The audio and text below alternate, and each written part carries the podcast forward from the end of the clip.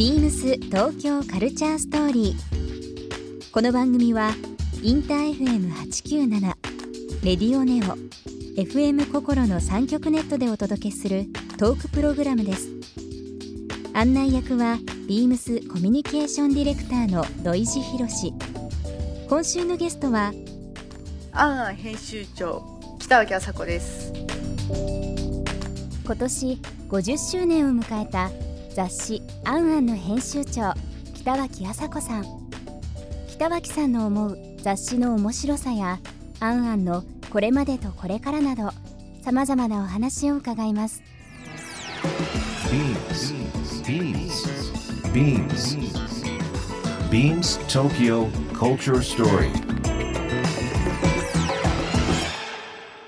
Beams Tokyo Culture Story. This program is brought to you by Beams. ビームスありとあらゆるものをミックスして自分たちらしく楽しむ。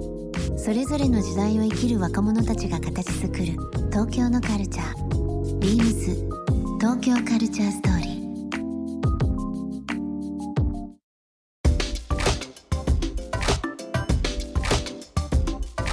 まあ雑誌この「あんあん」が50周年ということで、はい。この業界問わずですけど本当にいろんなところで話題になってますがゲストにお越しいただいてます北脇麻子さんですがもともとは雑誌「花子」の編集長をされていたという部分で関西エリアで、えー販売されていましたその「花子ウエスト」の方も携われてたという部分で、ですね。その後、はいはい。えー東京の方で花子ですもんはいね、はいはい。僕その時覚えてますよ。あ すいや花子ウエストがむちゃくちゃ売れてるっていうのを聞いてて。なんでなんでって聞いたら、まあ、特集はもちろんそうなんですけどもうもう名物編集の人がいてっていう話で。いやでもこれ僕覚えてるんですけど本当ですか？あの写真の余白の使い方と物を上から撮る手法もそうですけどいわゆるデザインをこの雑誌に落とし込んだっていうのがあ一つ話題になっててでその編集長が花子の編集長になるっていうので まあ本当にすごくこうあのそのイメージを覚えてます。そうなったんですね、うん。必死でした。でも実際そうですよね。なんか、まあ、テレビでもいろんなところで報道されたりだとか当時覚えてますけども、ウェブでもニュースになってましたけど、北脇さんの取材いろいろあの拝見してましたけど、はい。やっぱりこう情報に一つデザインを落とすだけで、えーいろんな人に知っていただく機会が増えるというかね、はいはいはい。そういったことをお話しされてましたけども、そうですね、うん。はい。工夫って面白いですよね。改めてね。そうですね。やっぱりその当時は今と違ってやっぱりもう情報まだまだ SNS がそこまでではなかった時代だったんですけれども、やっぱりこうちゃんとしその一つのいろいろなあの紹介するものに対するうん。写真の、まあ、ディレクションを、まあ、当たり前のことなんですけど、うん。まあ、あのきっちり女性が好ましいと思える写真を撮ったのをなんかこう一つの紙面上に編んでいくっていう手法が編んでいく。やっうん。ぱ面白いのかなと思ってやっておりました。はい、あのーまあ、うん。リスナーの方も非常に聞き慣れた言葉だと思いますけどこのうん。雑誌では「花子」あと「あんあん」ですね、はい、はいえ。ーまあ、両方編集長されててどういうこう違いがありますかね？明確な違いというかターゲットとか、まあ、読まれてる層とかあの重なる部分非常に多いと思いますけどもちょっとこう「あんあん」読者と「花子読者ってどういう違いがあったりもしますかね？どう一緒なのかな？なんでしょうね。いや、あの違うと思います。あのーそうですね。花子を作ってる時、私って人をよよく雑誌を擬人化していくんですけど、うんうん花子は割とあのー友達、うん。私の花子ですけど、うん。なんかこうこの花子の言花子ちゃんの言ってることは、うん。あのまあ本当にいい情報を持ってるあの素敵な友達みたいな感覚で、うん。であればいいなと思って作ってました。い。なんかあの花子は花子ちゃんはそうですね。まあ、共感をうん。こう、そうですね。そうですね。共感を生むというか、うん。共感を伴う雑誌という部分、うんあんあんはどうですか？アンはそれにもう一つ、うん。なんかこう見えない気みたいな、うん。なんていうのかな気運とか気分とかを、がすごく入ってる感情がもう一個感情が足されてる気がする。だから掛け算がうん。花子は一個のかけるで終わる場所と何かストーリー。だからストーリーがそれぞれにはあるんですけどあんのが掛け算がもう一個多いですね。なるほどうまく言ってるかどうかわかりますわかりますすごく、うんうん。でも「あんあん」って確かにその自分を映す鏡でもあるし映ってない自分を知りたいためのなんか一つのフィルターだったりとかするような気もしますけどね。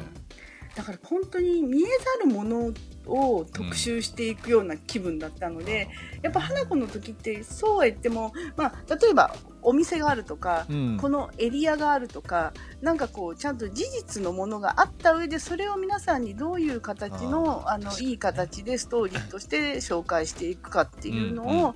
こう最大限いい形でできるにはどうしたらいいんだろうっていう形でうん。編集を、あの毎週とか毎号やってたんですけど、うん。アンアンはそれにプラスそれではなくそのみんなが思ってる気持ちとか、うん。気分とかがそれによりまたついてくるというかなるほど。それをもとにどうしたったどうしてったらいいんだろうっていう編集なのかなって思っうんてますね。うん。気分とか気っていうのはすごくわかりますね、うん。だからまあ毎週毎週多分週末会った友達との会話で出てきた言葉とかうんうん何かテレビとかなんかの情報を得た時に気になる例えばこう、まあ、わ習い事でもいいですしねキーワードがっていうのがうんうんうんふとこうあんあんでパッと本屋で並んだりだとかうん何かこうウェブで見たりとかするうん。時にあちょっと読んでみようっていうその気分になりますもんね。ああそうですか。ありうがとうございまん面白いですね。す。うん。あの気で思い出したんですけど。はいはいはい。はい。もうかれこれ何年前かな。僕北脇さんとお話しさせていただいてる中で、北脇さんってすごくこの風水とか気の流れとかっていうのを非常にこうあの重んじてらっしゃってて。あすいません。はい。で、今もされてるのかわかんないですけど、はい。編集部にうまくこう気が流れるために机の配置を変えたりあそうですね。気っぽいを大切にされてるっていうことをそうですね。はい。伺ったことありますけど。はい。僕はたままたまあの出雲大社の近くに生まれて、そういう出雲の木の話をした時にあそんなですよね。はい。話をしましたけど、いまだにそういうことされてるんですか、あの恥ずかしながらはい。すあのそのとなんと言うんだろうあの取り入れさせていただこうと思っていやでも素晴らしいですよね、本当にいね いやなんかあのーまあ特集もそうですけども実際そういうふうにされてて、はい。はいまあ本当に僕そのはい。話聞いた時にびっくりしたんですけどやっぱりこう編集長自らがそういうふうなことをされるっていうのは、い、やすごい面白い話だと思う。そうですか？いやいや。うん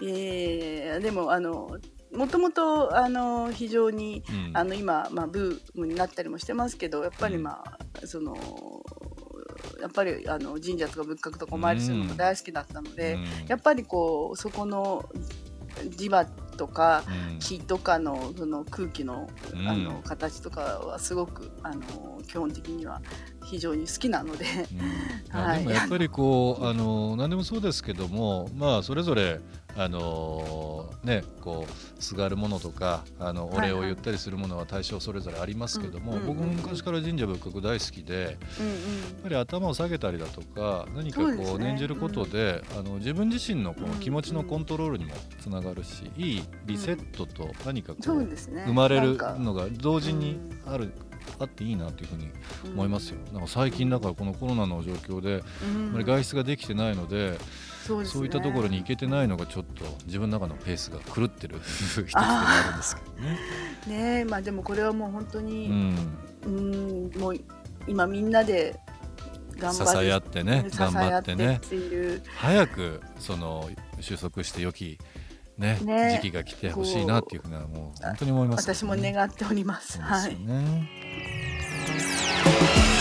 ビームス東京カルチャーストーリーゲストにもプレゼントしました番組ステッカーをリスナー1名様にもプレゼントツイッターでインター FM897 のアカウントをフォロープレゼントツイートをリツイートするだけでご応募できますまた番組への感想は「ハッシュタグビームス897」「ハッシュタグビームス東京カルチャーストーリー」をつけてつぶやいてください。もう一度お聞きになりたい方はラジコラジオクラウドでチェックできます。ビームス東京カルチャーストーリー。明日もお楽しみに。